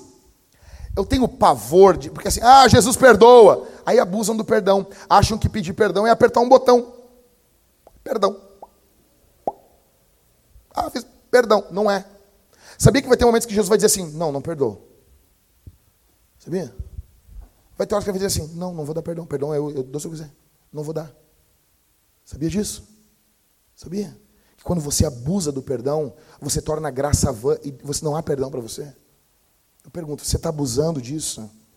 Você ignora a justiça como, como uma obra que você tem que praticar. Ah, eu sou justificado. Ok, me mostre as obras de justiça na sua vida. Use esse peitoral. Terceiro, pés calçados com a preparação do evangelho da paz. Ou seja, os, os soldados romanos, eles usavam uma sandália de tiras que ela tinha cravos. Era como uma chuteira, era como um quichute. Quem aqui já usou um quichute? Fala, fala a verdade, só o Felipe já usou catita. Que isso, catita? Usou, tu, tu usou, Lucas? Lucas Playboy usou quichute, Lucas. Lucas queria saber como é que era a vida da quebrada, botou um quichute, né, Lucas? Tu usou, Brogner? Não, tu não, é mentira, Brogner. Também já usei. Tu não, né, Maico? Nunca usou um quichute. Cara, o quichute, ele tinha umas travas embaixo, muito louca. Tu caminhava, parecia um, um cavalo de ferradura. Ou seja, o que Paulo está dizendo aqui é que nós temos que usar como essas sandálias romanas com cravos embaixo. Uma vez entrevistaram o Dinho, que era o centro médio do Grêmio, na época que tinha centro médio, na época que os, a chuteira era preta, na época boa. Aí os jogadores, às vezes, uns, um, umas travas de alumínio. E os caras pegaram, caiu uma chuteira do Dinho e eles filmaram e eles viram que a trava do Dinho tava, tava afiada, uma ponta. E os caras assim, ô Dinho, depois do jogo, tu, tu, tu tá afiando a chuteira? Ele, não, não, só uma fiadinha, só, só, só dou uma fiadinha. Imagina isso, cara. Quero entrar com uma. Já é ruim tomar a, a trava pontiaguda da chuteira, cara. Para quê? Para não sair do campo. Só para isso. Para não sair do campo. É algo que traz firmeza contra o diabo. Uma tradução desse texto poderia ser mais ou menos assim: Deixai que o evangelho da paz seja como os sapatos nos vossos pés, para dar a vocês firmeza. A ideia aqui é caminhada, é avanço, é evangelismo. Por quê? Soldados não usam chinelos. Você não usa chinelo numa guerra. Você não usa. Soldados dormem de botas em uma guerra. Ou seja, se você não tem, se você quer saber como é que é, fala com o Daniel depois para ele te mostrar como é que ficou o pé dele. Deve ter alguma foto lá, né, Daniel? Daniel tinha uma bolha e daí saiu uma bolha dentro da bolha, né, Daniel? É a origem do pé. Um sonho dentro de um sonho. Uma bolha dentro da bolha. Jesus veio a esse mundo.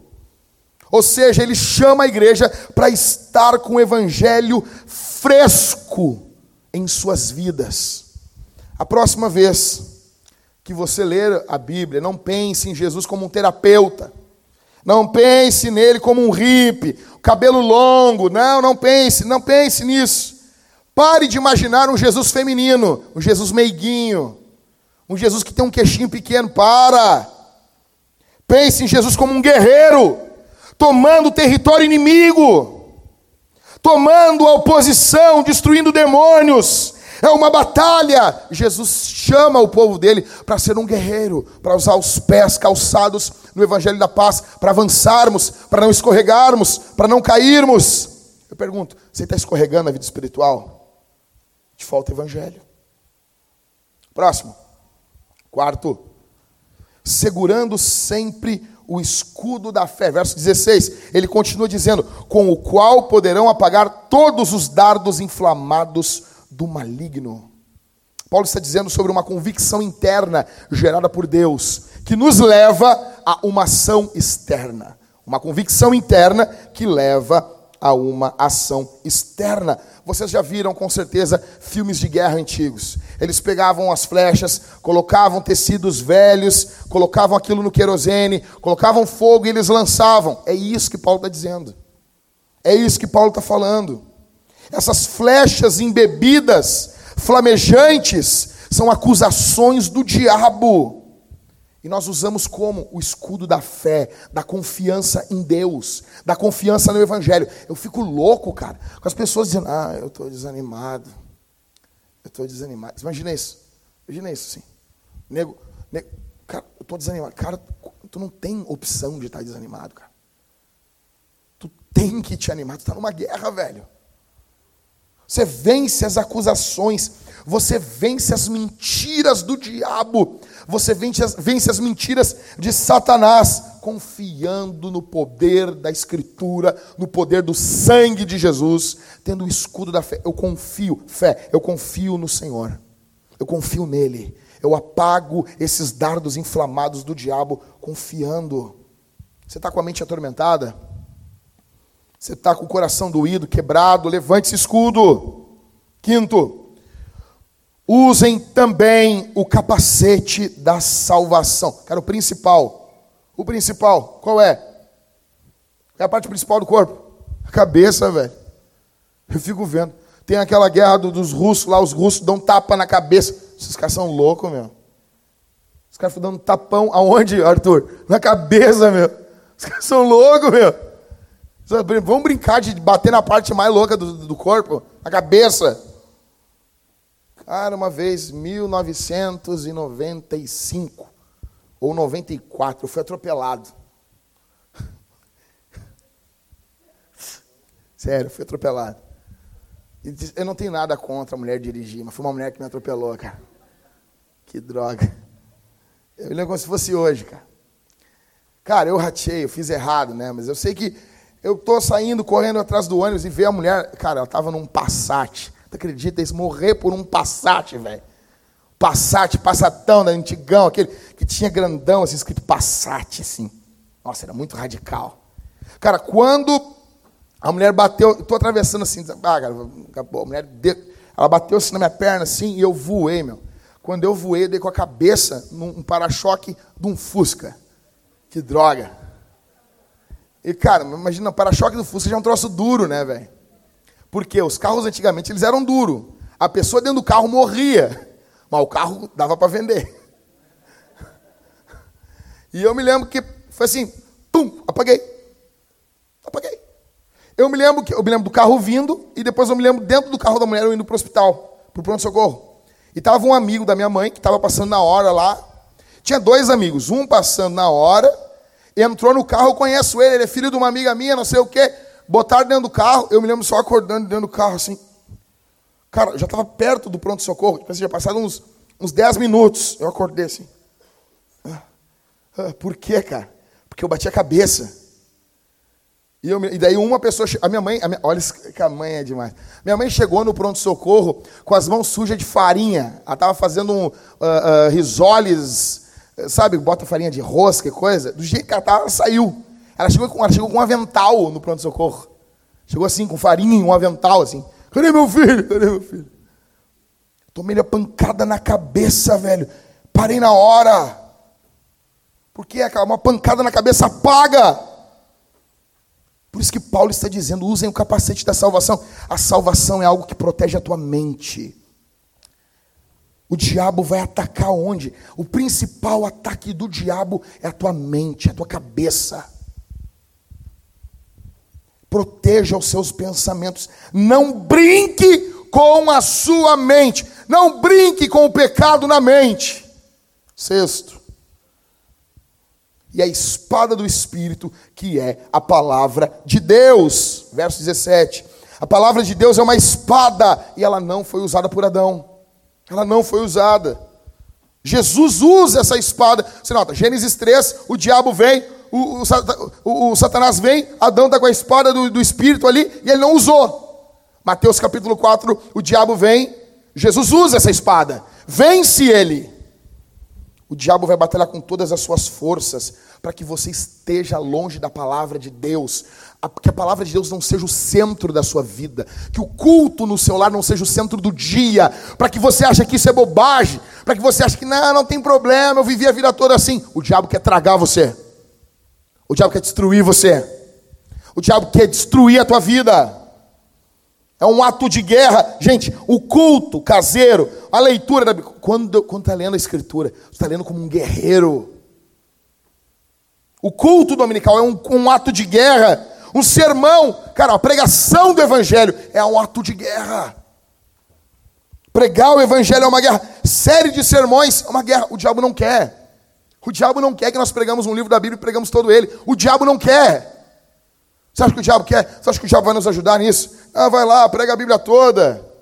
Sempre vai ter um irmãozinho que diz assim, não, mas por que, que o Espírito Santo não revela na hora o que ele tem que pregar? Porque já revelou, está aqui. Está aqui. Estou pregando debaixo da revelação do Espírito. Efésios.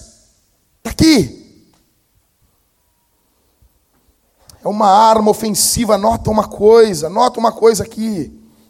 Eu não estou falando aqui sobre política. E muitos aqui, com todo respeito, talvez alguém, alguém aqui queira ser um vereador. Seja, seja. Vai na fé. Não vem fazer campanha aqui na igreja. Beleza, nós te, ó, vai com Deus. Nós oramos por você. Vamos orar por você. Você vai vir aqui na frente, nós vamos orar por você. Você não vai ter palavra para falar nenhuma, não vai querer pedir voto aqui na frente da igreja. Aqui na frente da igreja eu vou correr quem quer pedir voto. Não tem. Acabou. Acabou, mas na frente da igreja não pode. Então vamos ver se eu não posso. Claro que eu posso. Cara, nós temos que ser as pessoas mais perigosas de Porto Alegre. Os homens dessa igreja têm que ser os homens mais temidos de Porto Alegre. Deixa eu dizer uma coisa: a Bíblia diz em Atos dos Apóstolos que quando alguns, alguns demônios foram, alguns caras foram expulsar alguns demônios, eles não conseguiram expulsar aqueles demônios. Os demônios disseram o quê? Escute isso. Disseram o quê?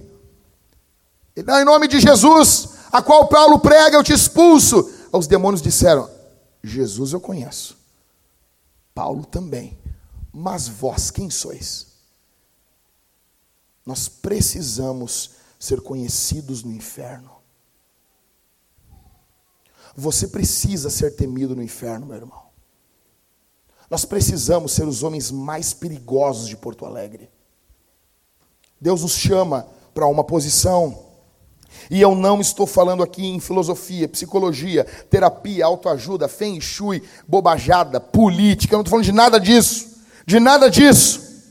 Estou falando da palavra de Deus, do santo evangelho de Jesus, que muda nações, que passa por cima de reis, de impérios, que transforma o coração do homem, algo que nenhuma psicologia, pedagogia, nada, nenhuma sociologia, nada no mundo pode fazer nenhum político, nada.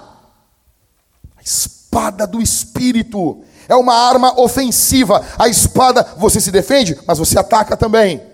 Ou seja, Deus nos deu a Bíblia para atacarmos, para avançarmos em missão. A palavra deixa de ser de ataque quando não chamamos as pessoas ao arrependimento. Cara, eu queria tanto poder pregar o dia todo para vocês aqui. Eu tenho um milhão de coisas para dizer. Mas resumindo, nós temos, queremos fazer missão, mas se nós não chamarmos os pecadores ao arrependimento, em algum momento, faz GC missional, senta, joga joguinho, hahaha, eu estou em missão, que bonitão. Não, eu, eu falei para vocês fazer isso. Eu falei para vocês fazer isso. Só que, negão, se passar um ano, dois, e tu nunca sentou, olhou na cara do boneco, ele disse assim: Tu quer te arrepender dos teus pecados e crer em Jesus? Você não está fazendo missão coisa nenhuma. Você é um covarde. Eu não estou falando que vai fazer isso na primeira vez. Mas você vai, se você é ovelha, vai ter uma hora que o Espírito Santo vai dizer: fala, fala, chama o arrependimento. Você tem usado essa espada? Tem pregado? Em sétimo. Estou terminando, gente. Vamos lá. Em sétimo. Orem em todo tempo no Espírito. Verso 18. Cara, não tem guerra sem comunicação. A primeira coisa que um exército vai fazer numa guerra, ele vai tentar acabar com a comunicação do exército inimigo. Uma das primeiras coisas, talvez não a primeira, mas uma das primeiras coisas, ele vai tentar acabar com a comunicação do exército inimigo. Alguns dizem que se estourar uma grande guerra no, no, mundo, uma terceira guerra mundial, o que eles vão fazer é querer cortar, destruir a comunicação que tem no oceano, na internet mundial. Tem cabos enormes cruzando o oceano. Eu acho que tem alguma coisa na nuvem. Porque tem gente que acha, ai, manda para nuvem. Que nuvem, ó, animal. Cara, bota o nome de nuvem, tu acredita? iCloud. Que nuvem. Tem nuvem porcaria nenhuma. Tem uns loucos trabalhando lá, se matando para tu poder jogar tuas fotos feias pra caramba, teus vídeos ridículos pra internet. E tem esses cabos no oceano. Primeira coisa que aconteceria, eles iam destruir esses cabos, destruir a internet, destruir para acabar a comunicação. O diabo não quer que você fale com a base. O diabo não quer que você fale com o general. O diabo não quer que você receba as ordens do general. O diabo não quer que você ore. O diabo não quer. John Piper diz, eu amo essa citação. Ele diz: a oração é um walkie-talkie para o tempo de guerra e não um interfone doméstico. Deus é mais um general no comando central do que um mordomo esperando para te trazer um outro travesseiro. Você, quando orar, você tem que orar de verdade. Se você nunca espancou um sofá orando, você não orou de verdade. Você ora, ora, as pessoas vão orar, Senhor, morrendo, morrendo, não tem vida, não tem vida. Ore vigorosamente, ore pedindo apoio aéreo, ore pedindo ajuda, clame, ore por tudo, por tudo. Você vai sair, ora. Você vai no mercado, ora. Você vai voltar, ora. Você vai fazer tal coisa, ora. Vai ler a Bíblia, ora. Acordou, ora. Vai dormir, ora. Vai comer, ora. Ora o tempo todo. Ora. Mas não é orar. Não ora, fecha os olhos, desliga a porcaria do celular em nome de Jesus. Em nome de Jesus. Desliga isso. Desliga a porcaria do celular. Desliga isso. Tua vida nem é tão interessante assim. Desliga. Ore a Jesus. Ordene, expulse demônios. Você está vendo pessoas atormentadas. Gente, eu, você tô vendo? Eu tô caminhando na rua, tô caminhando, tô correndo na Ipiranga, aí eu olho uma mulher assim, tirando, chorando, desesperado. Sério, como é que eu vou passar assim pela mulher assim? Seu padre, minha senhora, o que aconteceu? Não, não é nada, moço. Não é nada, assim, não, é alguma coisa, então tá normal. Não, não é nada. Chorando, desesperado. Moça, eu vou orar. Não, não precisa, já tô orando. Eu sou pastor do bairro aqui. Já falei para vocês que eu me apresento assim. Eu não sou pastor da vintage, eu sou pastor do bairro. Moça, eu sou pastor do bairro aqui. Pastorei esse bairro todo aqui. São tudo minhas ovelhas aqui. Já estou orando. Ai, aqui tu é pastor, né? Não, cara! Sempre foi assim. Por que você não faz isso? Porque eu tenho vergonha. Eu tenho vergonha. Tá, te dou um milhão de reais. Vai faz. Acabou a vergonha, negão. Eu tô lá. Tu já tá lá bem solto falando. Cheio de alegria. O problema não é o caso, não é o evangelismo em si, não é a oração em si, o problema é o que motiva você. E o que motiva tem que ser Jesus. Ore, expulse demônios. Cara, como que tem crente que nunca expulsou um demônio? Cara, nunca expulsou um demônio. Que droga, cara. Nem, os demônios olham assim, não, é o fulano, ele está de boa. Isso é dos nossos. Você perde estar na casa dos teus familiares, tá todo mundo brigando, bebendo que nem louco, o diabo sambando na tua cara, assim, tu assim, ó, encolhido num canto. Encolhido. Final de ano, os negros cantando, tocando Alcione, jogando os pecados do, das pessoas na cara das pessoas. Então é Natal, o que que tu fez? O diabo ali sambando ali na casa das pessoas, e tu assim parado, assim, desanimado. Se tu não levanta assim, não, gente, só um pouquinho. O diabo está aqui, eu quero expulsar ele. Por que não faz isso? Por que, que tu não faz isso? Ah, a casa do meu pai, a casa da minha avó, da cachorra. Você está vendo o diabo ali não está fazendo nada. Tinha um pastor meu, um pastor bem velhinho, o pastor Manuel. Ele orava todo dia oito horas, oito horas de joelho. Eu sei porque eu fui orar uma vez com ele. Eu chorei de dor no joelho, não era da presença de Deus. Chorei, eu chorei. Eu orei tudo que eu sabia. Eu orei dois minutos. Eu orei tudo, eu falei tudo que eu sabia na oração, era novinho na fé. Queria impressionar o pastor, fiz uma oração. Impostei a voz, sabe? Voz bem fininha de guri. Senhor? E eu queria pressionar ele assim. É, o cara orou. Ele chegou na igreja às sete da manhã com uma, com uma almofadinha, Arthur. Eu, por que essa almofada? Porque dói o joelho. Eu, a guri que. Cara, quando eu levantei às quatro da tarde, Você está louco, rapaz? Eu, eu, quando ele disse amém, cara, me deu uma alegria, cara. Uma alegria, meu. Eu me lembro, e um dia ele está no Zafari. isso ocorreu, isso não é brincadeira. Ele estava no Zafari, e daí ele está com a cestinha dele, assim, ele bem. Ele tinha um estacionamento no centro. Aí ele está no Zafra ali do centro ali. E daí está com uma cestinha com algumas coisas que ele comprou. Aí quando vê, uma mulher olhou para ele assim, para trás assim. Eu te odeio, Manuel. E ele, Satanás, tu não está no Big. Tu está no Zafari. Fica quieto. Eu te expulso, vai saindo baixinho. Tu não está no Big Shop, tu não está no Carrefour. Tu está no Zafari, cala tua boca, eu te expulso. Ele falou isso no púlpito, assim, não, mas é homem de Deus. Ele disse assim, irmãos, imagina, eu estou dentro do Zafari, eu ficar expulsando demônio, gritando ali. Ele disse, se fosse no Big Shop, tudo bem, ele falou. Expulsei baixo. Cara, como está a sua vida de oração? Mantenha o walk-talk ligado. Eu pergunto se ora pela nossa igreja, você ora pelos nossos líderes, você ora para termos outros locais de culto, você ora por isso, você ora pelos pastores, olha, você ora para termos novas oportunidades. Oitavo, vigiem com toda a perseverança, verso 18. Paulo ordena quatro vezes, ele diz: fiquem firmes, fiquem firmes. Tinha um, nós tocava com, com uns tiozão da antiga, e quando a gente estava tocando, um baixista, o Paulinho, ele olhava para nós e dizia assim: firma, firma, para tocar firme, tá ligado? Se virava pro, pro, pro, baterista, o baterista era gurizinho, e guri assim, meu, tava tocando, já ia ralentando a música, ele, firma! E tu tocava firme, sabe? Tocando firme, firma! O termo aqui é militar, o que Paulo está dizendo aqui é guarda posição fica firme. Jesus fazia isso.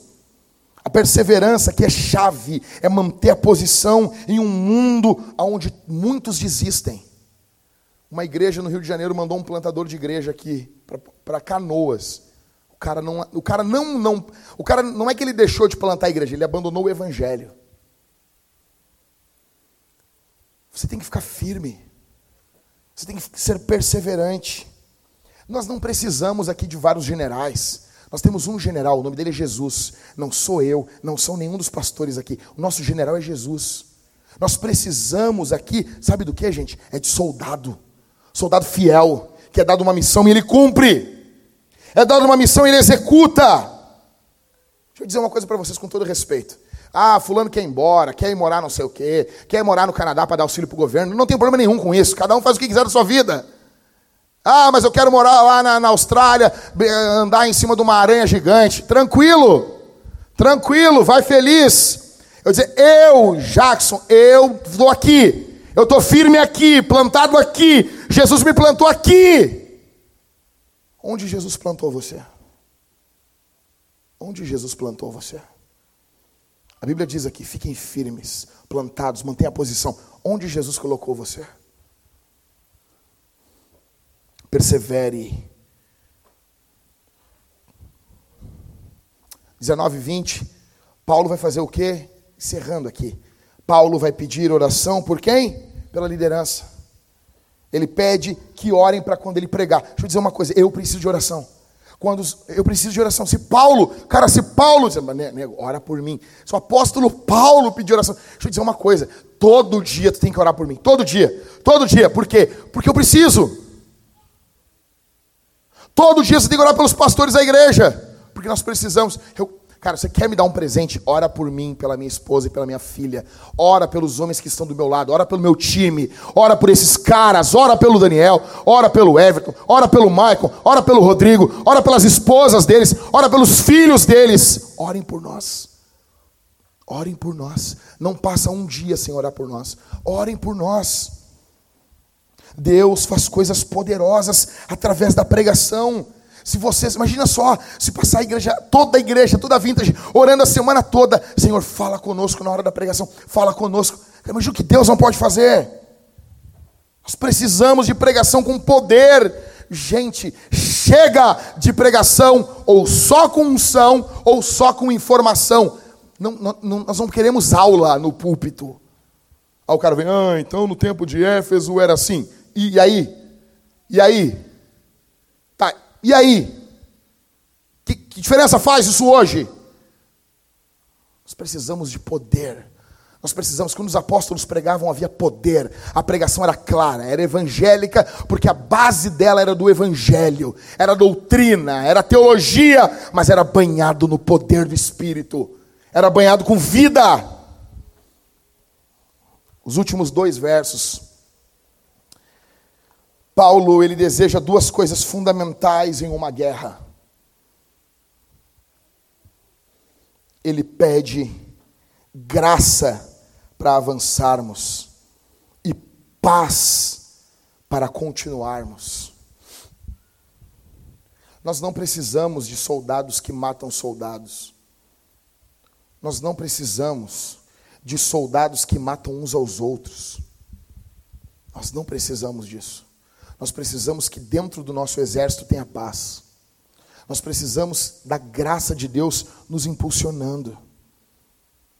Nós vamos responder esse sermão. Nós vamos responder essa série de sermões aqui hoje. Eu quero que você cante. As canções que nós escolhemos são canções que falam sobre guerra. Eu quero que você cante aqui. Nós vamos responder como um soldado. As nações, elas cantam quando os soldados ganham a guerra, quando os soldados são recebidos. Segunda Guerra Mundial, aquela, aquela famosa foto do beijo de soldado na, na enfermeira. É óbvio que aquele cara chegou na igreja, depois o pastor disciplinou ele. Mas aquela famosa frase, aquilo, aquilo expressa bem o final de uma guerra. A nação cantando, os soldados sendo recebidos. Nós precisamos cantar. Nós vamos cantar como um soldado. Nós vamos cantar como um soldado canta. Você já viu os caras passando na frente da igreja correndo, feito louco? Cantando. Os nego correm e cantam. Quem corre sabe que cansa. Quem canta sabe que cantar também cansa. Soldado ele faz os dois. Ele corre e canta ao mesmo tempo. Vai dando o compasso na respiração dele. Nós vamos responder a oferta, deixa eu dizer uma coisa para vocês. Nós vamos responder a oferta aqui essa manhã como mantenedores de uma guerra. Nós temos que enxergar o ato de ofertar como a manteneção de uma guerra. Quando os Estados Unidos saem para a Segunda Guerra, as mulheres passam a trabalhar, os jovens vão ao mercado de trabalho porque eles precisam sustentar o exército. A força bélica precisa ser sustentada. Nós vamos ofertar essa manhã como mantenedores de uma guerra. E deixa eu dizer uma coisa aqui. Isso é um envolvimento para todos. Para todos. Eu quero que todos ofertem. Todos. Você dizima. Deixa eu dizer uma coisa para vocês. Cara, vou, vou falar como, como, começando em mim tem uma ordem dentro da minha casa, não importa a quantidade de dinheiro que cai na minha mão, a primeira coisa é o dízimo do Senhor. Porque se eu não der, sou pastor, sou pastor, não comecei pastoreando a vintage. Se eu não tirar a primeira coisa para o dízimo, eu vou acabar usando dinheiro. Pastor da igreja, eu vou acabar usando dinheiro. Então caiu o dinheiro. Ah, pastor, o senhor é uma benção, pega essa oferta aqui. Pum, já tira o dinheiro, já tira, Thalita, te livra disso. Fala para Thalita, te livra, não quero isso aí. Deposita, não, mas só vai entrar amanhã. Deposita agora, vamos se livrar desse negócio aí. Não quero. Eu estou falando uma coisa como vive na minha vida, na minha casa. Ah, pastor está querendo tirar o dinheiro. Claro que sim, cara. Nós temos que avançar, nós temos que plantar a igreja. É óbvio que eu quero tirar o teu e o meu dinheiro aqui. Nós não estamos brincando, nós estamos em uma guerra. E as pessoas ficam com desconfiança. Ah, quando falou de dinheiro, não conta comigo. Cara, tu é um lixo. O dinheiro é apenas uma coisa que nós usamos para avançar. Nós queremos plantar igrejas. Conversei com o Rodrigo. Rodrigo disse para mim assim: Jack, tu tem que escrever um livro sobre plantação de igreja. E eu, qual o nome, Rodrigo? Rodrigo, Plantando Igrejas em Marte.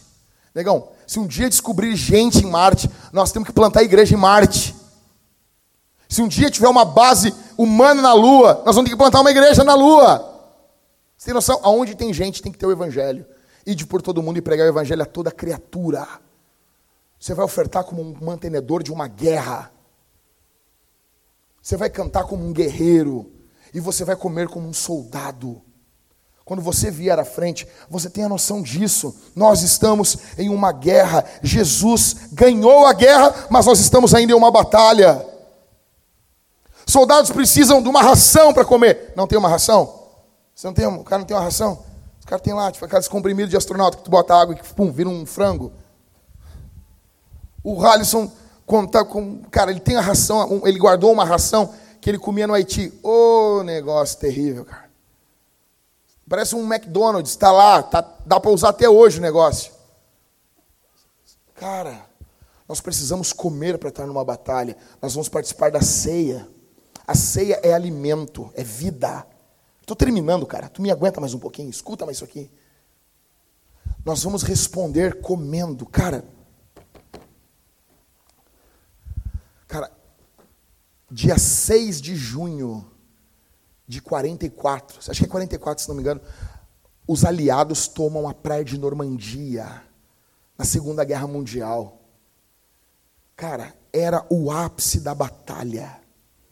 Os estudiosos diziam que se os Estados Unidos, os aliados, a, a Inglaterra, conseguissem tomar a praia de Normandia na França, a guerra estava ganha. Era um local chave para destruir e desbaratar o exército do Hitler. Então, eles fazem um, um grande plano, um apoio aéreo. Estava lá os Arthur e os Daniel lá. Ia lançar umas bombas na cabeça dos alemães, dos chucrutes. E lançar uma bomba na cabeça deles. Eles pegaram e um cara teve uma outra ideia, um Rodrigo da vida.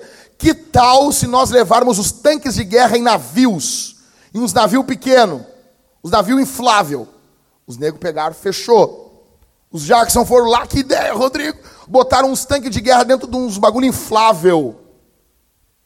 E eles começaram a atravessar aquilo. Por quê? Eles iam tomar a praia de Normandia por cima. Eles iam tomar com os tanques chegando na areia. Eles iam destruir com os alemães. Só que sabe o que ocorreu? Primeiro de tudo, houve uma grande tempestade naquela manhã. Dos vinte e poucos tanques, apenas dois, se não me engano, chegam à praia e um chega inteiro. O resto afundou. Os caras morreram. Morreram. O ataque aéreo, eles não conseguiram ver, porque tinha uma. uma o céu amanheceu nublado. Então, década de 40, negão, é campo visual. Eles não tinham como lançar as bombas. E com medo de largar fogo amigo sobre o, o, o próprio soldado, o, o próprio exército, eles esperam passar um pouco mais e eles largam as bombas. A distância foi de 2 quilômetros. Mas eles precisavam tomar a praia. Eles estavam ali com apenas moleques, garotos de 18 anos. Alguns mentiram, tinham 16 anos, estavam indo à guerra. E se eles não tomassem aquela praia naquela manhã, provavelmente a nossa história hoje teria sido outra. Provavelmente nós estaríamos dirigindo só Volkswagen.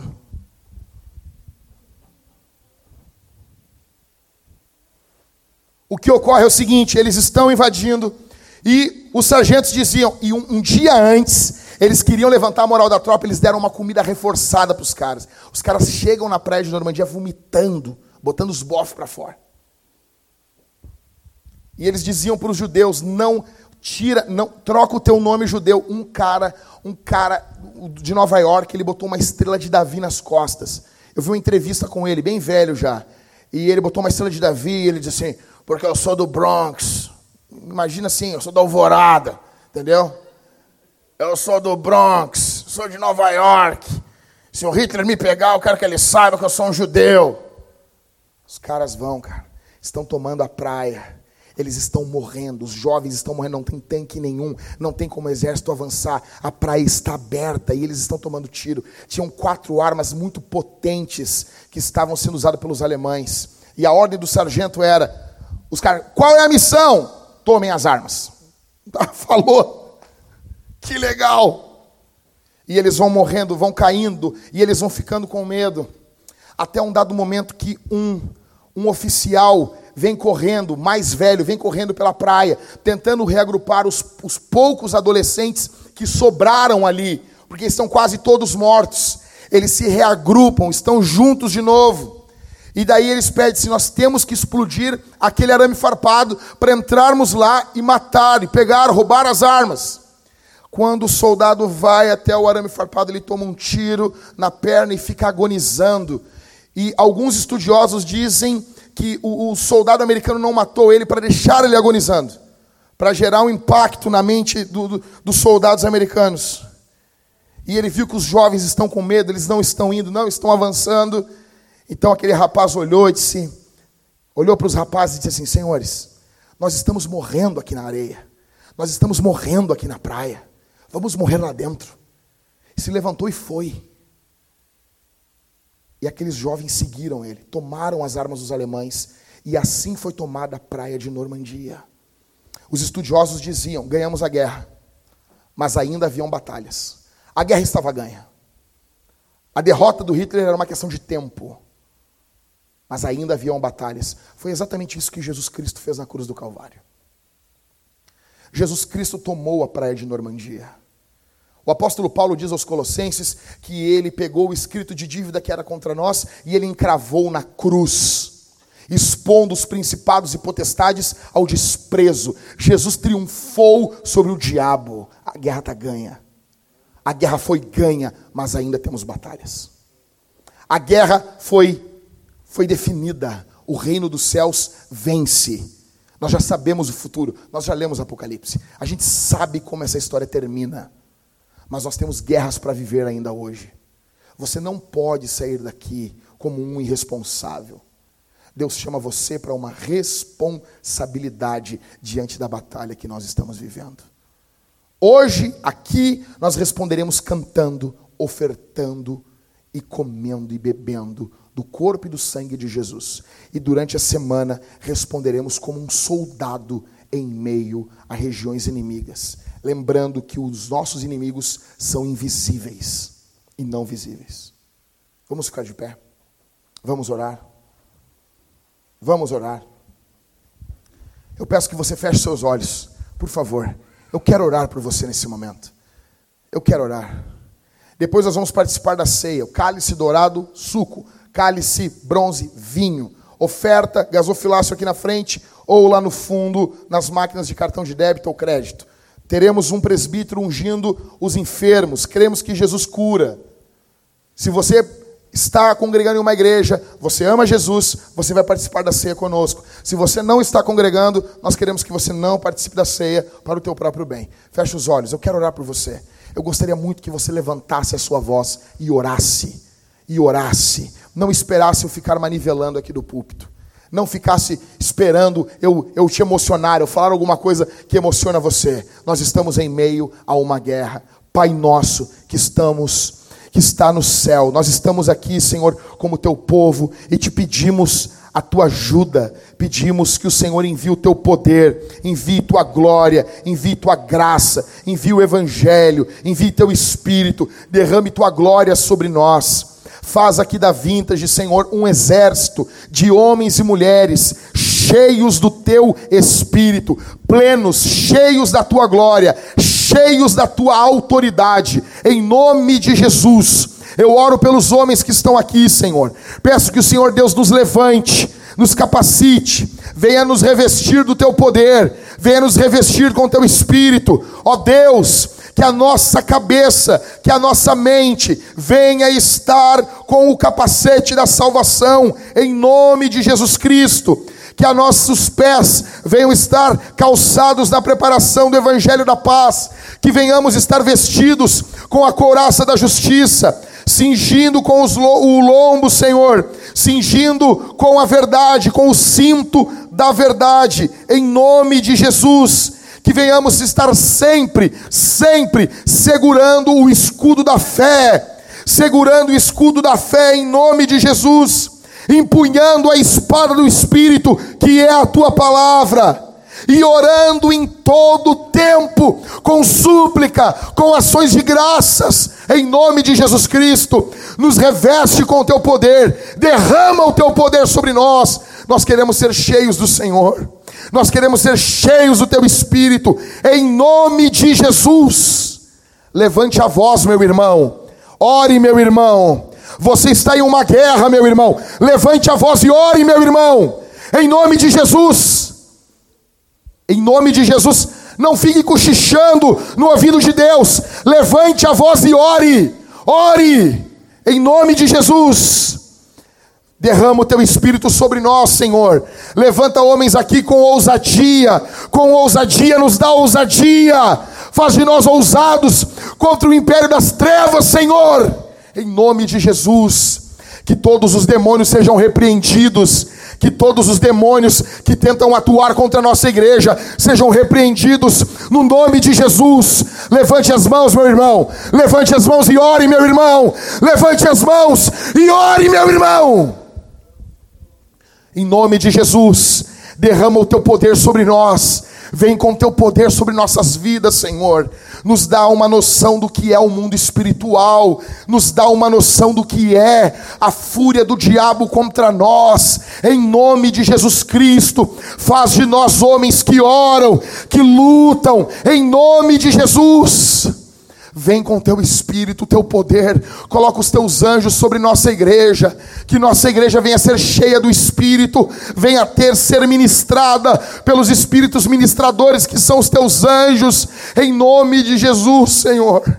Em nome de Jesus, repreende toda covardia em nosso meio, retira toda covardia, toda falta de ousadia, em nome de Jesus, em nome de Jesus, em nome de Jesus vem sobre nós, vem sobre nós, que comece um novo tempo em nossas vidas, que haja, Senhor, nos corações dos homens que estão aqui, um compromisso com a Escritura, um compromisso com o Evangelho, um compromisso com a sua família, um compromisso com a sua casa, um compromisso com a igreja, um compromisso com a verdade. Em nome de Jesus, em nome de Jesus, em nome de Jesus, em nome de Jesus. Que haja fervor nos nossos corações, no poder do teu espírito, que toda barreira do diabo caia por terra, que toda barreira do inferno caia por terra, em nome de Jesus. Vem com teu espírito sobre nossas vidas, em nome de Jesus.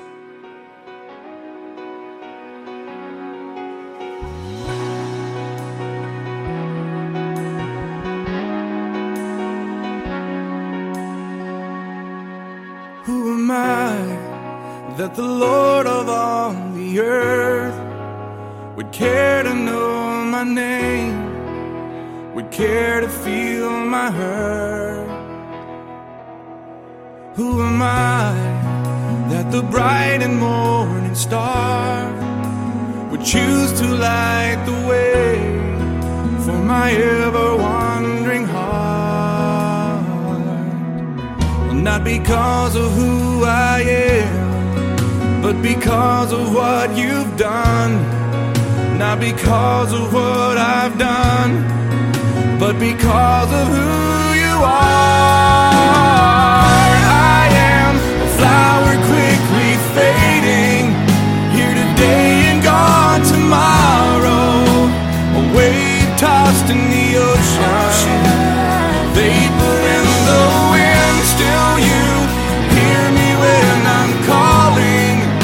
Lord, you catch me when I'm falling,